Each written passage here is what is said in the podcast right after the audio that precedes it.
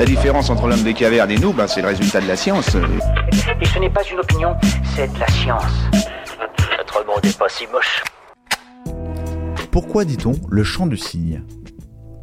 Employée en France depuis le XVIIe siècle, cette expression trouve son origine dans une croyance de la Grèce antique.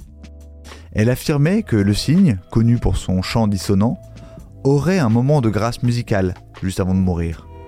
Cette légende a même été explicitement reprise par Platon, qui fait ainsi parler Socrate. Les cygnes, qui lorsqu'ils sentent qu'il leur faut mourir, au lieu de chanter comme auparavant, chantent à ce moment davantage et avec plus de force dans leur joie de s'en aller auprès de Dieu. Fin de citation. Cette légende, réfutée de nos jours par les scientifiques, a cependant perduré pour devenir l'expression que l'on connaît. Voilà. Il ne reste plus qu'à vous remercier de votre attention. Au revoir.